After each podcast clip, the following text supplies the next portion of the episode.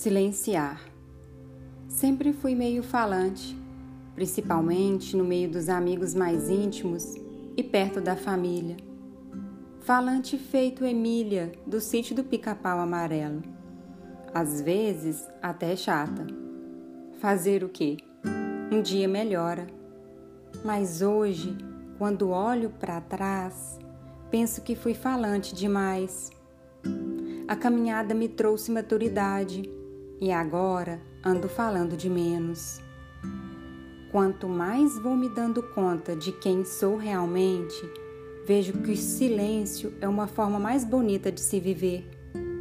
Silenciar com as poucas coisas que percebo da vida dos outros é o um mínimo de respeito por eles.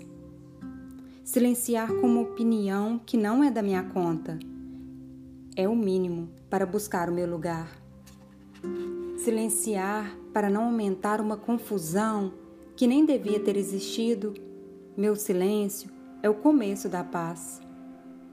Silenciar quando não compreendo alguém, pois preciso de tempo para isso. E tempo silencioso. Silenciar quando até sei um bom caminho a seguir, e mesmo assim nada me garante de que é o melhor.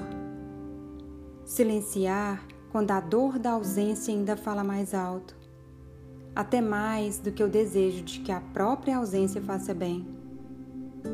Silenciar quando não sei a saída e esperam justo de mim a resposta. Silenciar para ter coragem de admitir quando não sei, não posso, não consigo. Fazer as pazes com os meus limites Silenciar quando a calúnia parecer ser mais forte do que o bem, pois na verdade ela nunca será.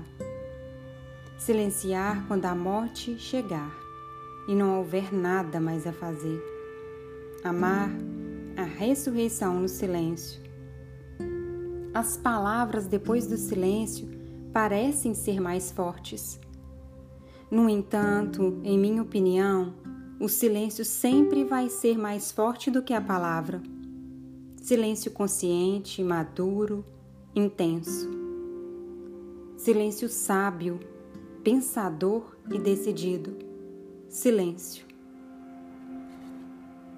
Terminei de ler um trecho da obra Leveza Feminina, uma força imbatível revestida de delicadeza, da escritora Ziza Fernandes. Eu sou Joyce Castro e leio para você.